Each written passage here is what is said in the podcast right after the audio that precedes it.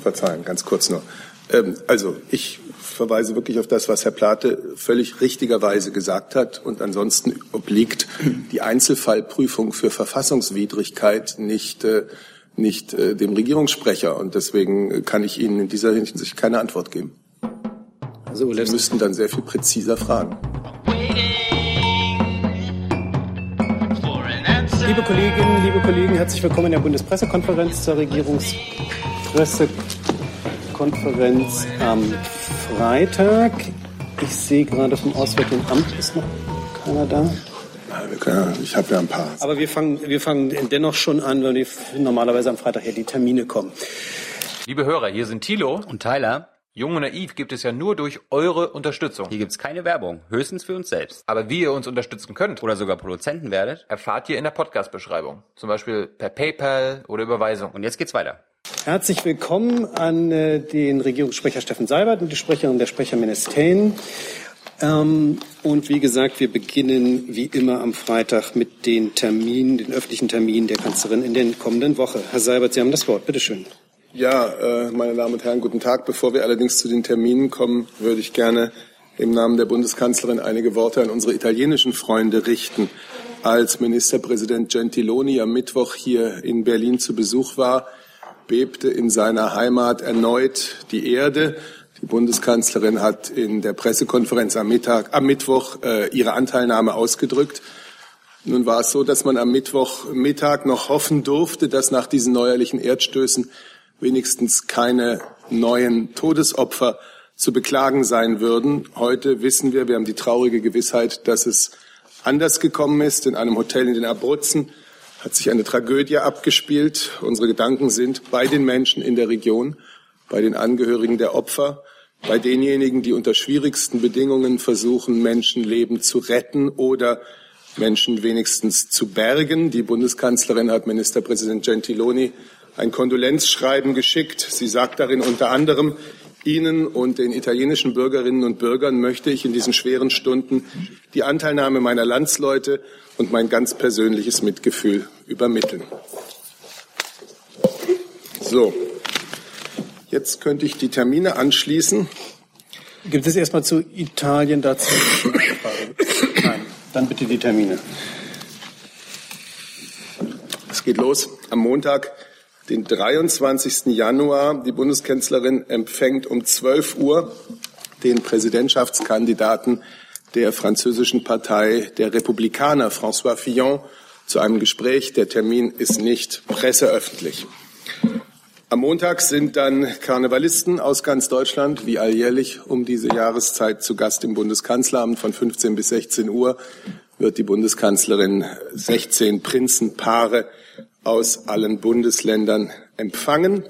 Am Montagabend dann reist sie nach Würzburg, um dort am Diözesanempfang des Bistums Würzburg teilzunehmen. Gastgeber ist der Bischof von Würzburg, Dr. Friedhelm Hoffmann.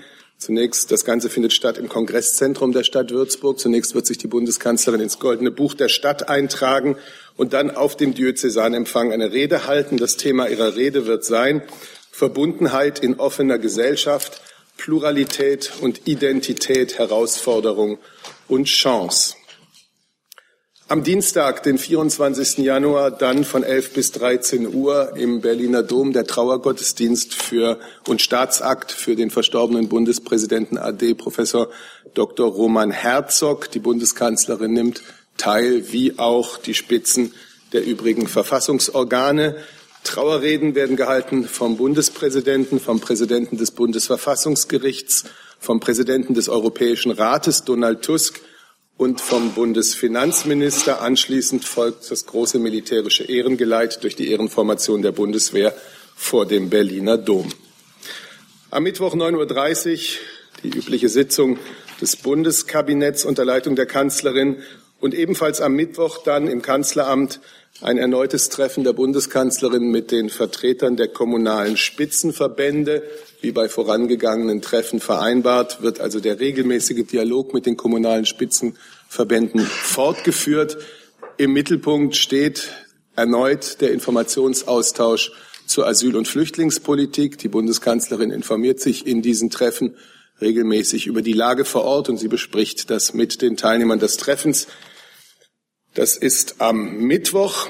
Und für Freitag kann ich Ihnen ankündigen, dass die Bundeskanzlerin ab 9 Uhr im Deutschen Bundestag an der Gedenkstunde für die Opfer des Nationalsozialismus teilnehmen wird. Auch die Vertreter aller anderen Verfassungsorgane werden anwesend sein.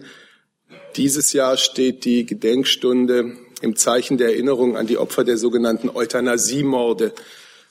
Nach der Begrüßung durch den Bundestagspräsidenten liest der Schauspieler Sebastian Urbanski einen Brief von Ernst Putzki, der 1945 in der Tötungsanstalt Hadamar ermordet wurde. Die Gedenkreden werden von zwei Verwandten von Opfern der Euthanasiemorde gehalten. Hartmut Traub erinnert an seinen 1941 ermordeten Onkel Benjamin Traub und Sigrid Falkenstein berichtet über das Schicksal ihrer Tante Anna Lehnkering, die 1940 getötet wurde. Freitag 12 Uhr. Die Bundeskanzlerin empfängt den französischen Staatspräsidenten François Hollande im Kanzleramt. Sie werden dann ein Arbeitsmittagessen halten. Es geht im Wesentlichen um Gespräche, Absprachen über die Zukunft der Europäischen Union, konkret die Vorbereitung der europäischen Treffen am 3. Februar auf Malta und Ende März in Rom dann anlässlich der Feierlichkeiten zum 60. Jahrestag der römischen Verträge. Soweit die öffentlichen Termine nächsten Freitag, äh, nächste Woche. Herzlichen Dank. Ich gehe jetzt nicht alle Termine durch, sondern frage, gibt es äh, zu einzelnen Terminen Fragen? Herr Jung. Herr Seibert, warum trifft sich die Kanzlerin mit Herrn Fillon? Frankreich ist einer unserer allerengsten politischen Partner. Ähm, und ein solcher Meinungsaustausch mit äh, dem Spitzenkandidaten der Republikaner in Frankreich ist äh, Bestandteil des sehr engen politischen, sehr engen äh, persönlichen Kontakts, äh, den die Bundeskanzlerin auf, und Deutschland und Frankreich auf allen Ebenen miteinander führen. Das entspricht im Übrigen auch dem, was äh, vor früheren ähm, äh, französischen Präsidentschaftswahlen, der Vergleich wäre hier zum Beispiel mit 2007 zu ziehen, äh, getan worden ist. Plant die Kanzlerin, sich auch mit Frau Le Pen zu treffen? Davon gehe ich nicht aus, nein. Warum nicht? Es gibt keinen Grund dafür. Herr Delfs dazu? Herr Seibert, auch nochmal dazu.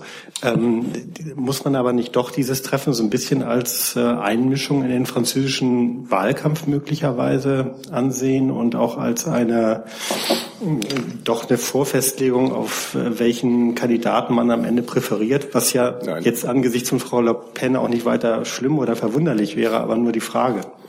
Nein, das äh, halte ich für eine falsche Interpretation.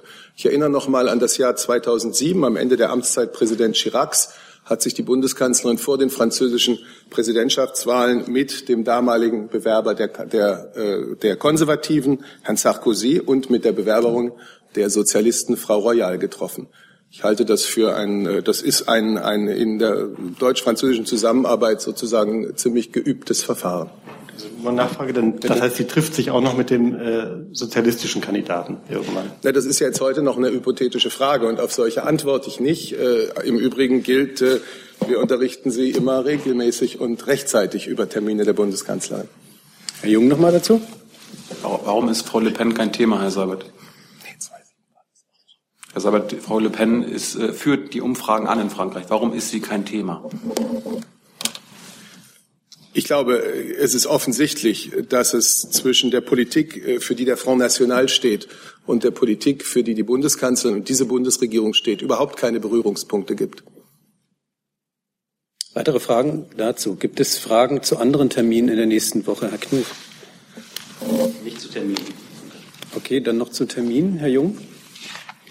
Wann plant die Kanzlerin, den neuen US-Präsidenten anzurufen, zu gratulieren?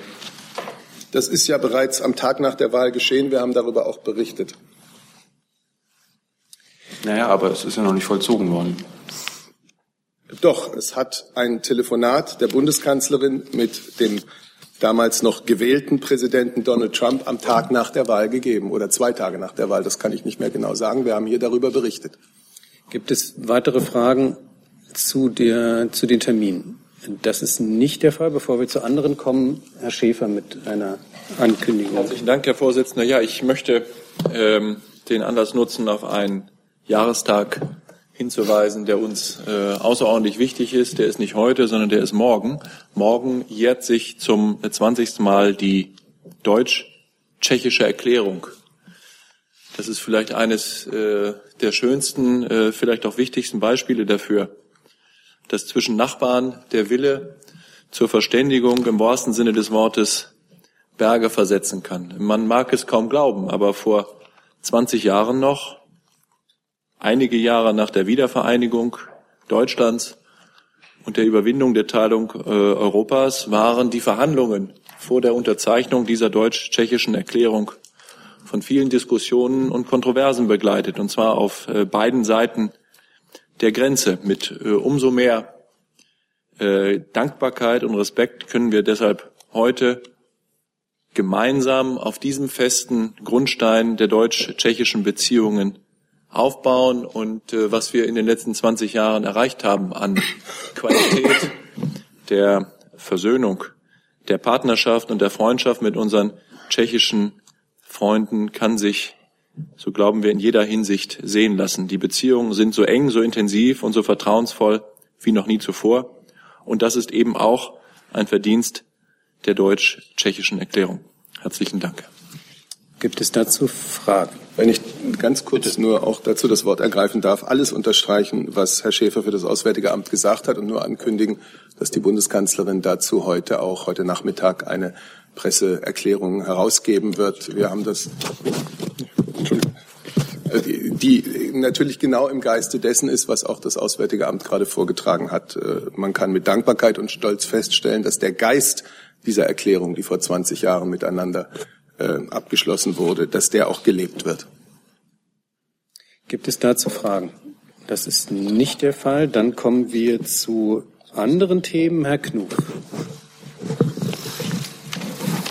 Herr Seibert, äh, noch eine Frage zum Thema Frankreich. Französischen Pressemeldungen zufolge interessiert sich der scheidende Staatspräsident François Hollande für das Amt des EU-Ratspräsidenten, das bis zum kommenden Frühjahr ja noch Donald Tusk innehat.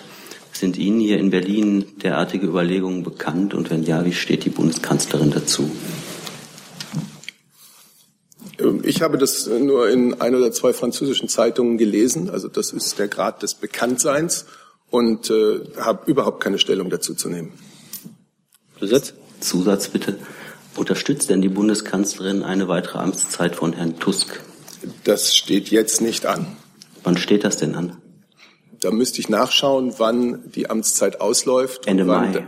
sehen Sie, jetzt haben wir äh, den 20. Januar. Weitere Fragen dazu? Dann Herr Sobolewski.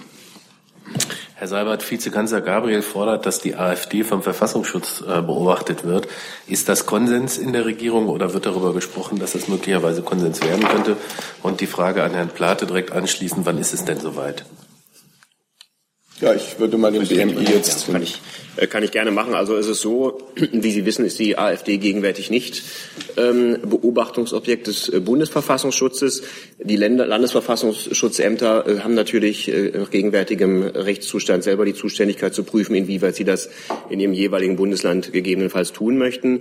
Es ist aber so, dass die Verfassungsschutzbehörden generell ähm, anhand öffentlich verfügbarer Informationen fortlaufend prüfen ob bei der AfD tatsächliche Anhaltspunkte für verfassungsfeindliche Bestrebungen äh, vorliegen. Für die Gesamtpartei konnte das bisher nicht festgestellt werden.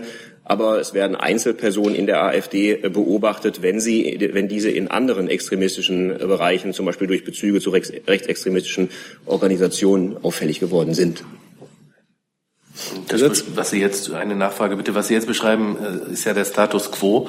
Wird sich an diesem Status quo denn irgendetwas verändern? Gibt es entsprechende Überlegungen? Naja, ich habe ja, äh, der Status quo, den ich berichtet habe, ist ja einer, aus dem hervorgeht, äh, was schon jetzt die Verfassungsschutzbehörden tun, woraus sich gegebenenfalls Erkenntnisgewinne äh, ergeben könnten. Eine Glaskugel habe ich auch nicht dabei, aber ich habe ja schon gesagt, nach äh, derzeitigem Erkenntnisstand gibt es keine tatsächlichen Anhaltspunkte für verfassungsfeindliche Bestrebungen der äh, Gesamtpartei AfD. Wenn Sie erlauben, noch eine Nachfrage ans Wirtschaftsministerium. Hat denn äh, Herr Gabriel das der Welt nur per Twitter mitgeteilt oder hat er auch mit seinem ähm, Kabinettskollegen de Maizière darüber gesprochen? Das sind Angelegenheiten, äh, die Herr Gabriel als äh, Parteivorsitzender geäußert hat. Und für die Bundesregierung und die Einschätzung liegt da die Zuständigkeit beim Bundesinnenministerium und das hat bereits dazu Stellung genommen. Ähm, Herr Gerst mit der nächsten Frage dazu. Ja, Herr Plate, wenn Sie sagen, dass äh, möglicherweise Teile der AfD für eine Beobachtung in Frage kommen, gilt das für Herrn Höcke zum Beispiel nach dieser Rede? Zu Einzelpersonen ähm, bitte ich um Nachsicht, kann ich, äh, weil es sich A um nachrichtendienstliche Tätigkeit äh, handelt, B aber auch Datenschutzaspekte hier eine Rolle spielen würden, ähm, aus grundsätzlichen Erwägungen nicht Stellung nehmen. Herr Jung. Ja, an Herrn Seibert und Herrn Plate hat die Bundesregierung in den letzten Tagen Anhaltspunkte für verfassungsfeindliche Äußerungen wahrgenommen aus der AfD? Also vielleicht beginne ich, weil es letztlich anknüpft an das, was ich, äh, glaube ich, gesagt habe. Nochmal, verfassungsfeindliche Position der Gesamtpartei AfD in einer Weise, die eine Beobachtung rechtfertigen äh, würden durch den Bundesverfassungsschutz, äh, sind derzeit äh, nicht erkennbar. Ähm, und ähm, damit ist ehrlich gesagt alles, meine ich jedenfalls, gesagt, was an dieser Stelle von Seiten des Bundesinnenministeriums zu dieser Frage jedenfalls vernünftigerweise gesagt werden kann. Das war ja eine andere Frage. Die Frage war, hat die Bundesregierung in den letzten Tagen Anhaltspunkte für verfassungsfeindliche Positionen oder Äußerungen aus der AfD wahrgenommen? Das ist, äh, soweit es von dem abweicht, was ich gerade beantwortet habe, eigentlich das, äh, was der andere Kollege gefragt hat, äh, nämlich eine Bewertung von Positionen ähm, von bestimmten Einzelpersonen. Ich habe dazu ja schon erläutert, warum ich dazu an dieser Stelle nichts sagen kann. Ich habe sogar zwei verschiedene Begründungen dafür geliefert. Ich denke, das muss an der Stelle reichen. Also Bolewski. Ähm, Herr Dr. Plate. Ja, ich glaube, er wollte noch was von mir hören. Ich, wenn Sie verzeihen, ganz kurz nur. Ähm, also ich verweise wirklich auf das, was Herr Plate völlig richtigerweise gesagt hat. Und ansonsten obliegt die Einzelfallprüfung für Verfassungswidrigkeit nicht, äh, nicht äh, dem Regierungssprecher. Und deswegen kann ich Ihnen in dieser Hinsicht keine Antwort geben. Also Sie müssten dann sehr viel präziser fragen. Herr Dr. Plate, die Rede von Herrn Höcke in Dresden war nicht geheim, sondern die war öffentlich.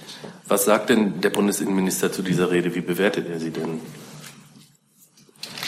Ganz ehrlich, also ich habe den Bundesinnenminister dazu nicht befragt. Ich bin mir relativ sicher, seine Auffassung dazu zu kennen. Aber ich bitte um Verständnis. Ehrlich gesagt, solche Äußerungen äh, sehe ich überhaupt keinen Anlass, äh, denen noch zusätzliche Aufmerksamkeit äh, dadurch zu verschaffen, dass ich sie öffentlich kommentiere. Ich will vielleicht nur ganz kurz, ohne jetzt auch auf Einzelheiten einzugehen, doch sagen, dass diese Rede natürlich den Kern unseres Selbstverständnisses berührt. Ähm, Deutschland ist nach den Verbrechen der Nazizeit den Weg der aktiven Erinnerungskultur gegangen, des niemals Vergessens. Und dieser Weg hat uns zukunftsfähig gemacht und äh, hat uns zu einem weltweit geachteten freien demokratischen Staat gemacht.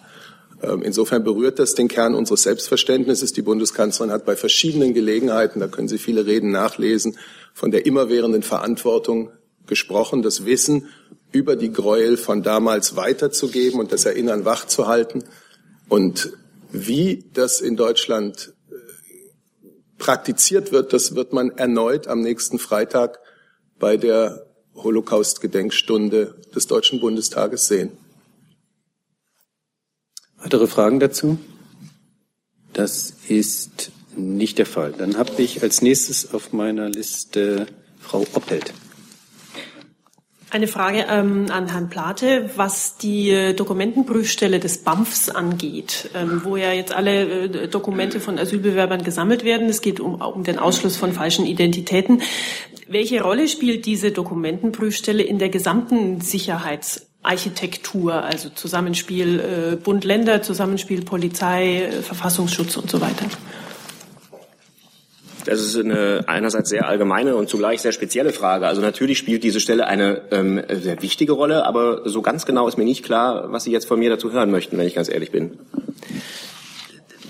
Einfach, dass Sie skizzieren können, wie wichtig ist es, was einfach nochmal, was passiert da genau, welche Wichtigkeit hat es, so, dass naja, Sie also, das kurz skizzieren? Die Identitätsfeststellung von Asylbewerbern ist ähm, natürlich im Rahmen der Prüfung eines Asylantrages einmal weil es Teil der Plausibilisierung ist, ob auch der Vortrag, der dort in der Anhörung vorgetragen wird, äh, glaubwürdig ist oder nicht. Also es ist einmal wichtig für die Frage der Gewährung internationalen Schutzes. Aber natürlich ist es auch wichtig unter Sicherheitsgesichtspunkten. Dennoch ist es einfach nur ein Baustein im Gesamtgefüge. Viele haben gar keine Dokumente dabei. Da spielt schon mal die Dokumentenprüfung. Das ist, glaube ich, logisch und bedarf keiner weiteren Erläuterung keine besondere Rolle, wenn Sie keine Dokumente dabei haben. Das ist aber per se auch kein Sicherheitsrisiko, wenn jemand keine Dokumente dabei hat. Es gibt andere Möglichkeiten der Identitätsfeststellung. Soweit Dokumente vorgelegt werden, ist natürlich sowohl unter Gesichtspunkten der Plausibilisierung des Asylvortrages als auch unter Sicherheitsgesichtspunkten ein wichtiger Baustein zu schauen, handelt es sich um eine äh, Fälschung, handelt es sich um ein echtes Dokument, wobei natürlich im Einzelfall die Erkenntnisse, die aus äh, der Feststellung einer Verfälschung zu ziehen sind, recht unterschiedlich sein können, denn die Motive einer möglichen Dokumentenfälschung können in der Tat auch extrem unterschiedlich sein, so dass sich eine pauschalierte äh, Betrachtung ähm, der, des Ergebnisses einer solchen möglichen Dokumentenprüfung auch ein bisschen verbietet. Also es ist ein Baustein, das heißt auch durch den Fall Ambri, durch äh, das Thema falsche Identitäten hat es jetzt nicht mehr Gewicht bekommen. Nein, eigentlich nicht. Sie wissen ja, dass äh, Herr Amri überhaupt keine Dokumente dabei hatte. Insofern hat die Dokumentenprüfstelle nach, mein, äh, nach meinem Kenntnisstand äh, jedenfalls zu dem Zeitpunkt keine Rolle gespielt. Ähm, bitte aber da um Nachsicht, die Ermittlungen zu dem Fall laufen ja noch, äh, dass äh, es denkbar ist natürlich, dass Erkenntnisse noch eine Rolle spielen, die mir jetzt zum jetzigen Zeitpunkt noch nicht vorliegen. Grundsätzlich ist Identitätsfeststellung wichtig, aber nicht erst seit dem Fall Amri, sondern schon lange. Und die Bundesregierung hat zahlreiche Schritte ergriffen, um hier ähm, äh, nochmal einen weiteren Qualitätssprung in der Identitätsfeststellung zu bekommen, insbesondere durch das Datenaustauschverbesserungsgesetz. Ich äh, möchte an der Stelle vielleicht nochmal sagen, äh, das ist ja etwas, was bedeutet, dass die Menschen im Rahmen ihres Asylantrages genau genommen zeitlich sogar schon vorverlagert in der Regel vor den Asylantrag, Fingerabdrücke abgeben, sodass selbst wenn sie im Verlaufe ihrer verschiedenen Behördenkontakte mehrere sogenannte Identitäten oder zumindest mehrere Namen, häufig sind es ja ehrlich gesagt nur verschiedene Schreibweisen desselben Namens angeben, können diese eben ein eindeutig dem Fingerabdruck, der genommen äh, worden ist, äh, zugeordnet werden. Ich möchte an der Stelle vielleicht auch darauf hinweisen, dass bei der Ablehnung des Asylantrages von Herrn Amri auch in dem Bescheid ja zahlreiche Aliasnamen aufgeführt waren, so dass man, äh, glaube ich, durchaus festhalten äh, kann, dass die Identitätsfeststellung in diesem Fall, soweit das BAMF beteiligt war, jedenfalls äh, ziemlich zuverlässig geklappt hat. Aber das spielt natürlich eine Rolle, äh, die an Virulenz gewonnen hat durch den Fall Amri, aber schon vorher völlig auf dem Schirm des BAMF, aber auch der gesamten sicherheitsbehördlichen Landschaft in der Bundesrepublik Deutschland gewesen ist. Weitere Fragen auch zum Fall Amri, wenn wir schon bei diesem Thema sind? Das ist aber nicht der Fall. Dann habe ich auf meiner Liste Herrn Gers. Ich habe eine Frage ans Wirtschaftsministerium, Herr Audretsch. Das äh, Ministerium möchte den Haushaltsüberschuss aus dem letzten Jahr von 6,2 Milliarden Euro gerne anders verwenden als das Finanzministerium, das von Tilgung spricht. Äh, und zwar wollen Sie jetzt nach meinen Informationen in, die, in ein digitales Zukunftsinvestitionsprogramm stecken. Können Sie sagen, was sich das Ministerium, was sich Minister Gabriel davon verspricht? Vielleicht erlauben Sie mir noch ein, zwei ähm, allgemeine Sätze vorab, bevor ich dann nochmal auf diesen Fonds im Einzelnen eingehe. Die Position des Ministers zum Thema Investitionen ist ähm, sehr klar. Er hat das schon ähm, sehr oft in den letzten Tagen auch immer wieder betont. Und ähm, für ihn ist wichtig, dass wir jetzt Vorfahrt für Investitionen und damit auch Vorfahrt für Innovationen ähm, in Deutschland geben. Wir sind in Deutschland in der guten Lage, dass wir eine wirtschaftlich ähm, sehr stabile Situation haben, eine sehr wirtschaftlich gute Verfassung haben, aber das ist keineswegs eine Selbstverständlichkeit. Und wenn wir ähm, auch in Zukunft wirtschaftlich erfolgreich sein wollen in Deutschland und Arbeitsplätze in Deutschland sichern wollen, dann ist jetzt äh, die Zeit, äh, Investitionen Vorfahrt äh, zu geben. Und gerade bei der Sanierung von Schulen, bei Infrastrukturmaßnahmen, bei dem Ausbau von digitaler Infrastruktur äh, voranzugehen. Wer ähm, in Deutschland unterwegs ist und mit offenen Augen in Deutschland unterwegs ist, der sieht unbestreitbar, dass dann großer Investitionsbedarf äh, vorherrscht, 34 Milliarden alleine ähm, bei den Schulen.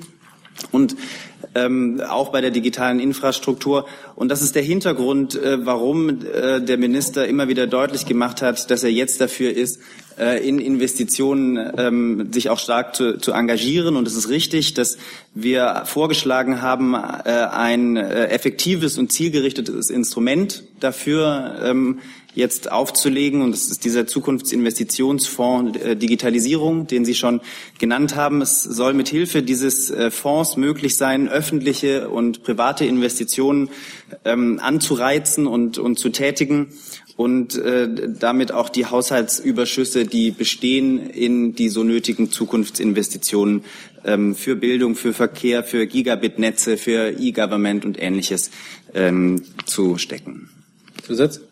Ja, natürlich die Zusatzfrage, was hält denn das Finanzministerium davon, noch einen neuen Nebenhaushalt, einen neuen Schattenhaushalt, einen Zukunftsinvestitionsfonds aufzulegen? Ja, vielen Dank, Herr Gerst. Äh, also unsere Position ist dazu unverändert. Der Bundesfinanzminister hat dem Deutschen Bundestag mit guten Gründen vorgeschlagen, den Überschuss von 6,2 Milliarden zur Schuldentilgung äh, zu verwenden. Die Entscheidung darüber ist allein dem Deutschen Bundestag vorbehalten. Daher laufen im Moment die Gespräche in den Koalitionsfraktionen, die wir hier im Einzelnen natürlich nicht kommentieren können. Minister Schäuble hat hervorgehoben, dass man in guten Zeiten Kredite tilgen sollte, die man in schlechten Zeiten aufgenommen hat.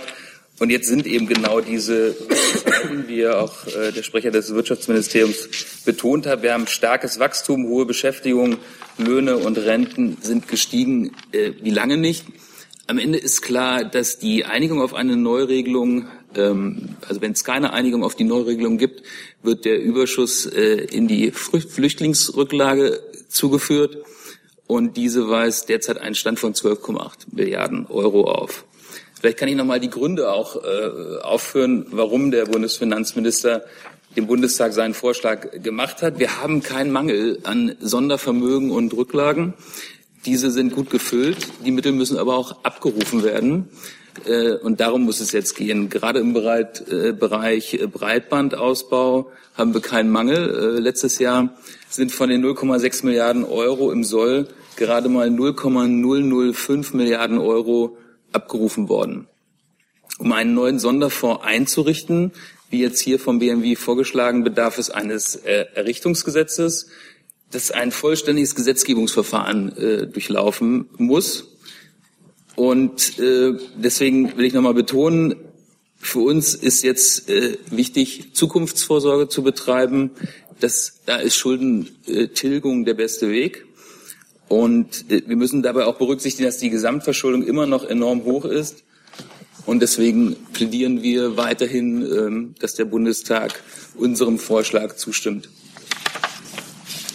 Ähm, wenn, ich noch, wenn, ich dann noch, einmal kurz ähm, darauf reagieren ähm, dürfte. Ich will noch einmal vielleicht hervorheben, ähm, dass die Frage nach Schuldentilgung und Investitionen sich natürlich nicht äh, widersprechen. Also auch Investitionen ähm, gerade in die äh, so notwendige Infrastruktur oder wenn man bei den Kommunen anschaut, die selbst ähm, einen Investitionsrückstau von 136 Milliarden Euro äh, beziffert haben, ähm, dann heißt das, dass man durch Investitionen natürlich auch durch zukünftiges Wirtschaftswachstum ähm, äh, es erreichen kann, dass die Staatskasse letztlich durch Investitionen am Ende besser gefüllt ist äh, als jetzt. Es gibt keinen Widerspruch zwischen der Notwendigkeit, äh, Schulden abzubauen und auf der anderen Seite Investitionen äh, zu tätigen.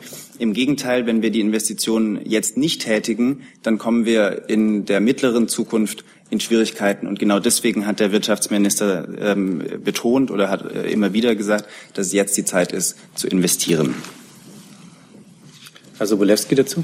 Herr Kolberg, äh, zwei Nachfragen, wenn Sie erlauben. Die erste wäre, ist denn der Bundesfinanzminister der Ansicht, dass genug in Deutschland investiert wird? Und die zweite Frage, wenn das Problem darin besteht, dass die Mittel da sind, aber nicht abfließen können, was wird denn die Bundesregierung unternehmen, um dieses Problem zu lösen? Genau, also wir haben jede Menge schon getan für Investitionen. Das habe ich ja eben äh, gesagt, dass die Mittel teilweise äh, nicht mal in dem Umfang abgerufen werden können. Und äh, deswegen sind eben unsere Bemühungen jetzt äh, darauf gerichtet, dass sie äh, abgerufen werden können. Und äh, das ist insbesondere in Verantwortung der Länder, eben ihre Planungskapazitäten, die teilweise abgebaut wurden, äh, wieder zu erhöhen, um die Mittel, die von der Bundesregierung deutlich erhöht wurden, auch zu nutzen. Herr Jung dazu? Herr Outrich, äh, stimmt dem Ministerium der Einschätzung des Finanzministeriums zu, dass wir in guten Zeiten leben? Und Herr Kolberg, kann man es so verstehen, dass der Herr Gabriel also quasi postfaktische Forderungen stellt, wenn Sie sagen, dass die Investitionen und die Mittel gar nicht abgerufen werden? Also wie ich am Anfang schon äh, betont und äh, ausgeführt habe, ähm, sind wir in der glücklichen Situation, dass wir im Moment ähm, in einer sehr guten wirtschaftlichen Lage sind. Worum es geht, ist, die nötigen Investitionen jetzt zu tätigen, ähm, auf mittlere Sicht weiterhin in einer wirtschaftlich guten Lage zu bleiben. Und äh, wenn man sich anschaut, an wie vielen Stellen der Investitionsbedarf äh, eklatant ist in Deutschland, dann ähm, macht sich der Wirtschaftsminister Gedanken darüber, wie wir jetzt agieren müssen, um die gute wirtschaftliche Lage auch mittelfristig für Deutschland aufrechterhalten zu können. Und genau dafür sind die Investitionen äh, nötig. Das äh, Betrachten von einzelnen Programmen äh, und die Frage nach dem Abfluss ist an der Stelle übrigens wenig hilfreich. Es gibt andere Programme, ähm, wo der Mittelabfluss äh, sehr gut funktioniert äh, hat, wo man sogar noch mehr hätte investieren können. Aus dem Bereich des Bundeswirtschaftsministeriums kann ich da vielleicht das zentrale Innovationsprogramm Mittelstand äh, nennen. Da lagen die Ausgaben 2016 äh, um 13 Millionen Euro über dem ohnehin schon hohen Soll von 543 Millionen Euro und hätten auch durchaus höher sein können, wenn man mehr Mittel an der Stelle zur Verfügung gestellt hätte. Ähm, man muss sich die einzelnen äh, Programme und die einzelnen Fragen äh, im Detail und differenziert anschauen.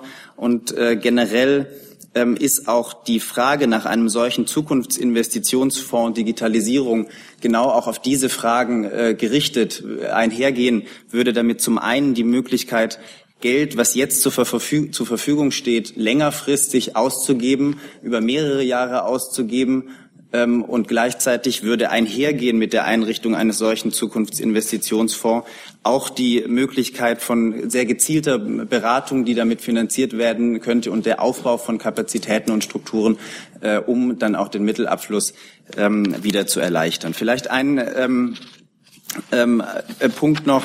Wir sind als Bundeswirtschaftsministerium sehr offen äh, dafür, Gespräche zu führen, auch äh, innerhalb der Bundesregierung, natürlich mit dem äh, Bundesfinanzministerium und sind auf der Fachebene an der Stelle auch bereits auf das Bundesfinanzministerium zugegangen. Und da werden die nötigen Gespräche jetzt äh, zu führen sein. Zu Ihrer Frage, Herr Jung, wir sind uns natürlich völlig einig mit dem äh, Bundeswirtschaftsminister, dass Investitionen wichtig sind. Da besteht auch Einigkeit in der Bundesregierung.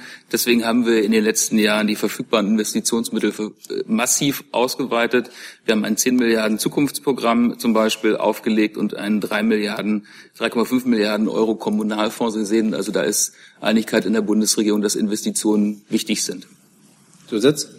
Ja, oder ich verstehe Sie also richtig, dass äh, die Haltung des Finanzministeriums die guten Zeiten in Zukunft gefährdet. Und ähm, haben Sie dieses Vorfahrt für Investitionen mit dem Verkehrsministerium abgestimmt?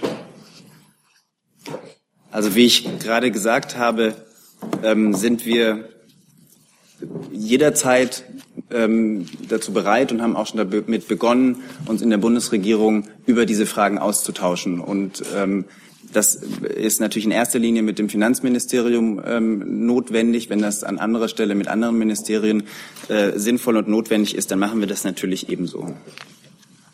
Dazu Herr Lange. Ja, zum, zum Thema Haushalt und Schulden noch eine Frage an Herrn Kolberger. Kolberger Spahn hat in einem Interview mit dem Handelsblatt davon gesprochen, dass 2018 ein größeres Haushaltsloch äh, zu erwarten ist. Er hat es nicht genau beziffert, er hat von fünf Milliarden plus mehrere Milliarden gesprochen. Entschuldigung. Können Sie eine Summe nennen und können Sie mir als unbedarften Leim auch erklären, äh, weil man jetzt schon weiß, dass es ein größeres Haushaltsloch in 2018 gibt, warum man dann den Überschuss 6,2 Milliarden nicht dann parkt und da äh, zur, zur Schließung dieses Loches verwendet? Danke. Ja, vielen Dank. Äh, haben Sie Verständnis?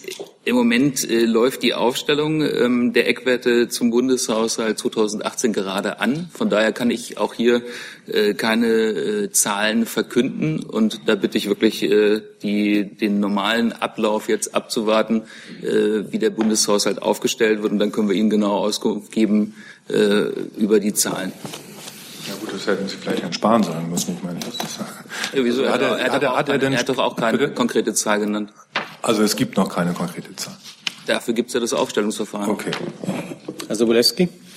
Herr Seiber, wenn zwei sich streiten, fragt man den Dritten. Deswegen muss die Frage einfach kommen, was sagt denn die Bundeskanzlerin dazu und welchem ihrer beiden Minister stärkt sie denn den Rücken?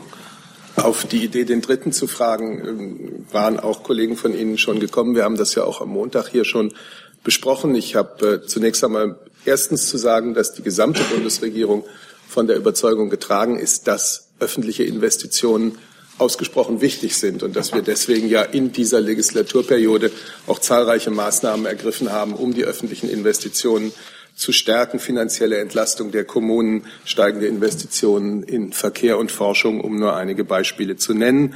Man sollte auch daran erinnern, dass 90 Prozent aller Investitionen in Deutschland private Investitionen sind. Äh, um die zu stärken, ist es wichtig, dass wir kontinuierlich gute wirtschaftspolitische Rahmenbedingungen setzen. In der konkreten Frage äh, habe ich für die Bundeskanzlerin schon am Montag gesagt, sie findet den Vorschlag des Bundesfinanzministers vernünftig. Und es ist offensichtlich, dass das äh, noch weiter zu besprechen sein wird, insbesondere auch mit den Koalitionsfraktionen, denn die Entscheidung fällt im Deutschen Bundestag. Herr Gerst dazu?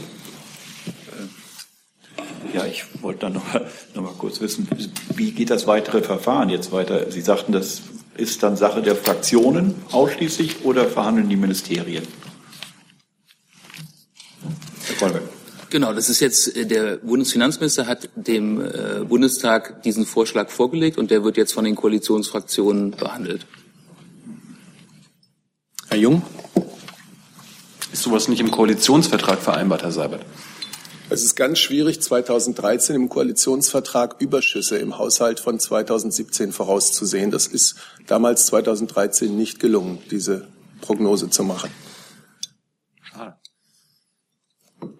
Gibt es weitere Fragen dazu? Herr Gerst nochmal? Eine Frage noch dazu, Herr Seibert. Äh, Kann ich Sie so verstehen, dass äh, Frau Merkel eine Präferenz hätte fürs Schuldentilgen? Sie können mich so verstehen, wie ich es gesagt habe. Sie findet den Vorschlag des Bundesfinanzministers vernünftig. Herr Jung dazu? Und den Vorschlag von Herrn Gabriel unvernünftig? Legen Sie mir doch nichts in den Mund. Ich habe mich zur Notwendigkeit und zum, zur Sinnhaftigkeit äh, starker öffentlicher Investitionen hier geäußert. Ich habe aber auch wiederholt, was ich am Montag bereits äh, für die Bundeskanzlerin zu diesem Thema gesagt habe. Nun werden Gespräche zu führen sein. Das heißt, die Bundeskanzlerin möchte den Vorschlag von Herrn Gabriel als nicht, also nicht als vernünftig betiteln. Herr Seibert?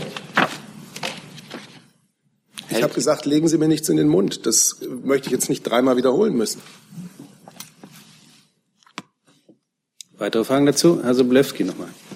Herr Kolbeck, wie lösen Sie denn den äh, Widerspruch auf, dass zwar der kommunale Investitionsförderfonds von dreieinhalb Milliarden Euro, aus dem ja nichts abgeflossen ist oder nur, nur sehr wenig, ich glaube etwas mehr als 140 Millionen Euro, dass der nun verdoppelt werden soll auf sieben Milliarden Euro, aber dass, dass Sie auf der anderen Seite dagegen sind, einen äh, Förderfonds für Digitales einzurichten.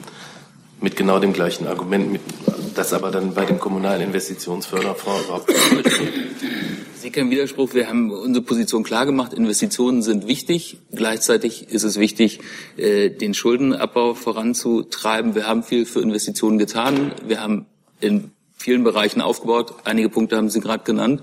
Und äh, der Vorschlag liegt jetzt dem Bundestag vor und jetzt muss der Bundestag entscheiden. Gibt es weitere Fragen dazu? Das ist nicht der Fall. Dann ein neues Thema, Herr Delfs. Ja, ist eine Frage an Herrn Seibert nochmal heute jetzt anlässlich der Amtseinführung von Herrn Trump. Äh, Ganz einfache Frage, wird sich die Kanzlerin, ich glaube, sie ist ja genau parallel zu diesem Event äh, in Potsdam bei, der, bei einer Ausstellungseröffnung, wird sie sich dann später nochmal ähm, die ganze, ähm, die, die Inauguration selbst angucken. Und äh, ja, ganz allgemein mal gefragt, wie bereitet sich denn eine deutsche Bundeskanzlerin überhaupt auf diesen ja doch sehr unkonventionellen neuen Präsidenten vor? Und äh, zweite Frage, gibt es da schon eigentlich irgendeine Reaktion von dem Trump-Team äh, auf diese ähm, Bemühungen der Bundesregierung, jetzt doch schon im Frühling möglicherweise ein Treffen zu vereinbaren?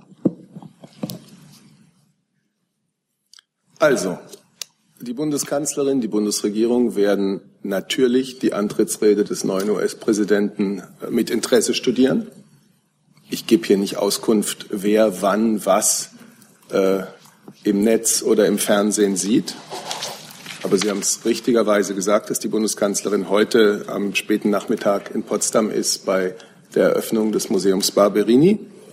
Ja, und dann beginnt in den nächsten Tagen eine enge Zusammenarbeit äh, der Bundesregierung mit Präsident Trump und seiner Mannschaft. Mehr kann und werde ich dazu jetzt nicht sagen. Ich habe auch zum Thema erstes Treffen äh, keine Neuigkeiten für Sie. Wenn es konkrete Pläne gibt, werden wir Sie wie immer informieren. Ich könnte noch hinzufügen, ähm, dass die Kanzlerin und äh, Professor Sauer gestern Abend ein gemeinsames Telefonat mit dem scheidenden US-Präsidenten Barack Obama und dessen Ehefrau Michelle geführt haben.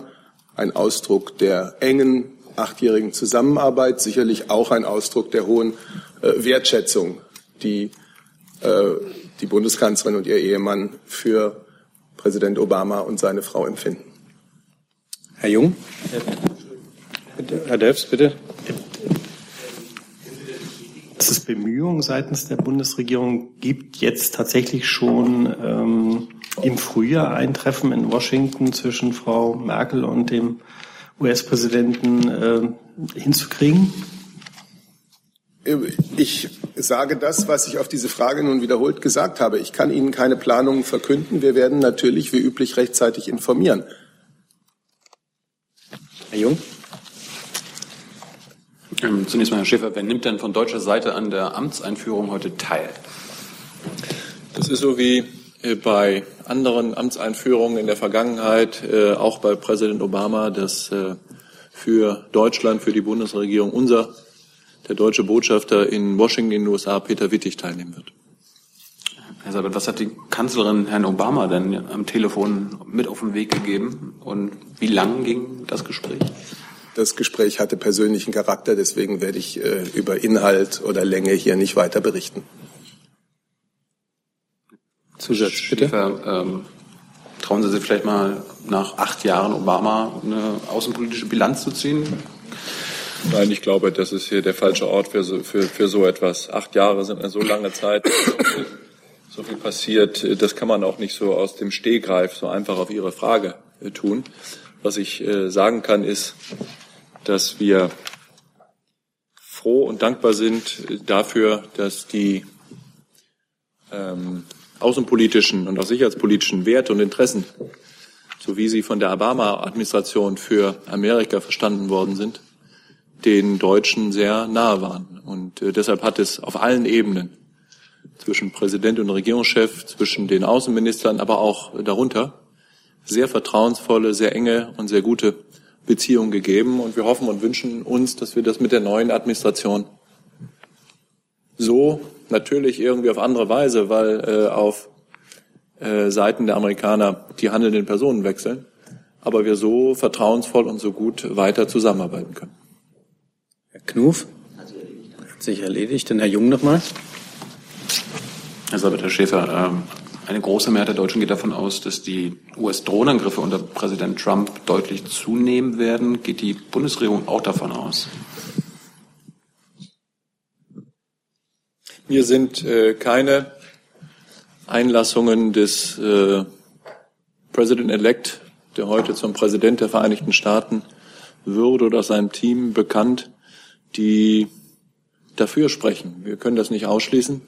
Wir wissen es aber nicht. Äh, Deshalb fürchte ich, müssen Sie, wie wir, abwarten, wie die Politik der neuen Administration äh, da sein wird. Grundsätzlich gilt für diese Frage wie für andere Themen auch, dass wir natürlich das Gespräch mit der neuen Administration suchen werden, auch schon gesucht haben, um die Themen, die uns wichtig sind, die uns vielleicht auch unter den Nägeln brennen, ähm, im Bereich der Außen- und Sicherheitspolitik mit den Amerikanern und der neuen Administration so früh wie nur irgend möglich auf allen Ebenen zu besprechen.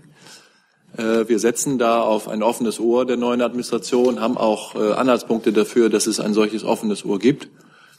Und äh, ich bin sicher, dass es dann auch in den nächsten Wochen und Monaten schnell Gelegenheit gibt für die Bundesregierung mit den neuen handelnden Personen auch das persönliche Gespräch zu finden. Da gibt es ja, wie Sie vielleicht wissen, im Bereich der Außenpolitik durchaus jetzt im kommenden Monat einige Ereignisse wie die Münchner Sicherheitskonferenz, wie hoffentlich auch das Außenministertreffen des deutschen G20-Vorsitzes, die uns die Gelegenheit bieten, am Rande oder auf diesen Veranstaltungen mit den neuen handelnden Personen das Gespräch zu suchen. Aber äh, das heißt nicht, dass das vorher nicht geschehe, sondern da gibt es vielfältige Möglichkeiten, bei so engen, dichten äh, diplomatischen und politischen Beziehungen miteinander zu sprechen und Positionen klarzumachen.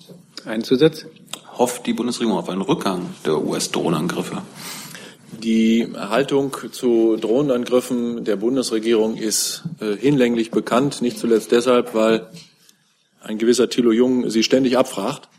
Äh, und deshalb äh, gibt es dazu gar nichts weiter zu sagen. Die Haltung der Bundesregierung ist die, dass wir uns wünschen, dass alle, auch die Vereinigten Staaten von Amerika, sich an die Regeln des Völkerrechts halten. Und das war so und das bleibt auch so. Herr Finkenwirt. Noch eine Frage ans Gesundheitsressort. Es geht um das, die Änderung Heilmittelgesetz.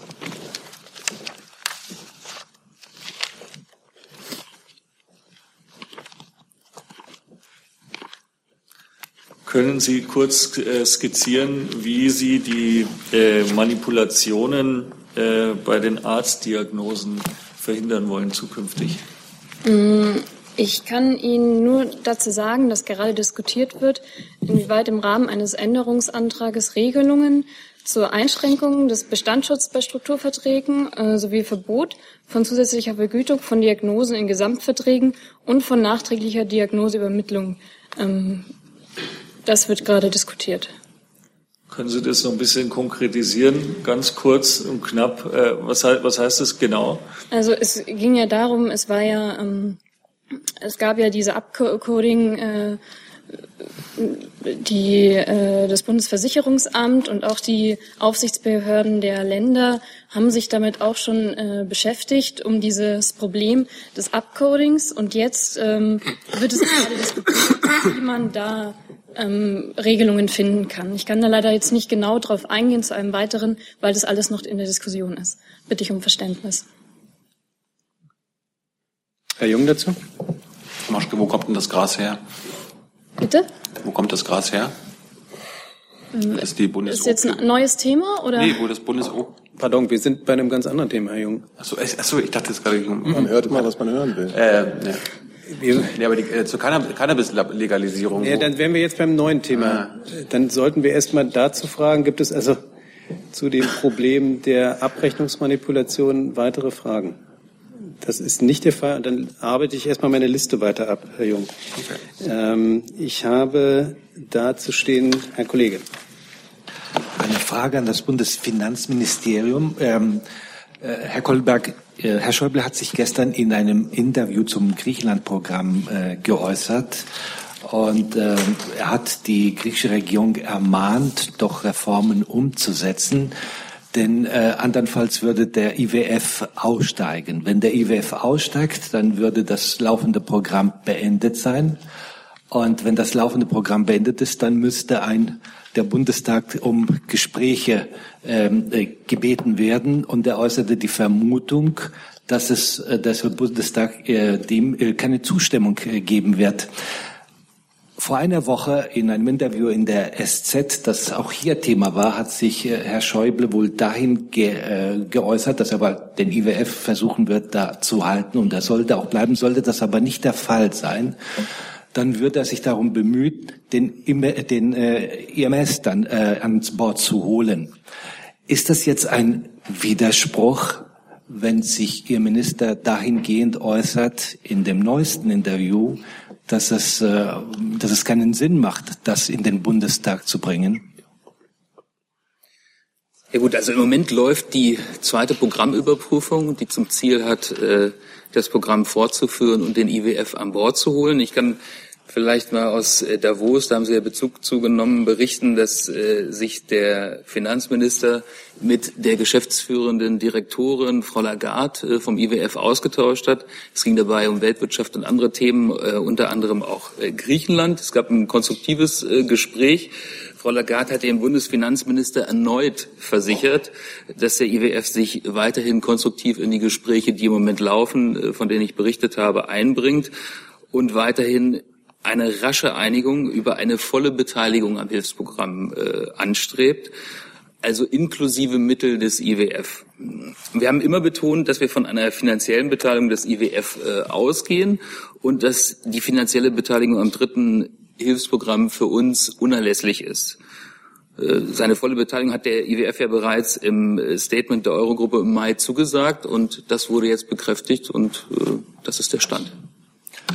Eine, ja, was ist jetzt mit der Rolle des äh, EMS, wenn jetzt der IWF aussteigen sollte? Ist das eine Option, ja oder nein? Ich habe Ihnen ja gerade gesagt, äh, dass der IWF in äh, Person seiner geschäftsführenden Direktorin nochmal bekräftigt hat, äh, dass er sich voll beteiligen will. Äh, von daher planen wir jetzt mit dieser Konstellation, die wir die ganze Zeit angestrebt haben und zu der sich äh, äh, die der IWF auch zugesagt hat im Mai. Es gilt, was er gesagt hat. Wir streben an, dass der IWF an Bord bleibt. Herr Pappas dazu. Ja, die, weil ja die Frage äh, der Beteiligung des IWF immer noch offen ist und ja der, selbst der Minister ähm, die Option eröffnet hat, dass äh, bei anderen Programmen der ISM äh, die Rolle des IWFs äh, übernehmen wird in der Zukunft. Können Sie uns sagen, warum nicht auch jetzt bei dieser Situation der ISM nicht diese Rolle übernehmen wird? Also wir müssen vielleicht zwei äh, Punkte trennen. Für dieses Programm, das jetzt läuft, wollen wir eine IWF-Beteiligung. Das ist äh, unsere Position die ganze Zeit gewesen. Das bleibt sie. Und durch die Bekräftigung äh, von Frau Lagarde sind wir weiterhin zuversichtlich, dass es genau zu dieser Konstellation kommen äh, wird. Sie beziehen sich auf das Interview aus äh, der letzten Woche, wo der Minister auf eine hypothetische Frage, was wäre, wenn, geantwortet hat. Und äh, dazu hat er seine äh, Äußerung getätigt. Äh, die Worte stehen da für sich, da brauche ich ja auch nicht weitere Interpretationshilfe zu liefern. Herr Delfs dazu. Herr Kolbeck, aber trotzdem, die beiden Interviewäußerungen widersprechen sich doch. Das ist doch ganz logisch. Also wenn er einmal sagt, im Grunde genommen, wenn der IWF aussteigt, dann gibt es kein Programm mehr. Und wenn er diese Woche vorher sagt, naja, dann gibt es schon irgendwie eine europäische Lösung, also doch ein Programm, dann ist es doch ein Widerspruch.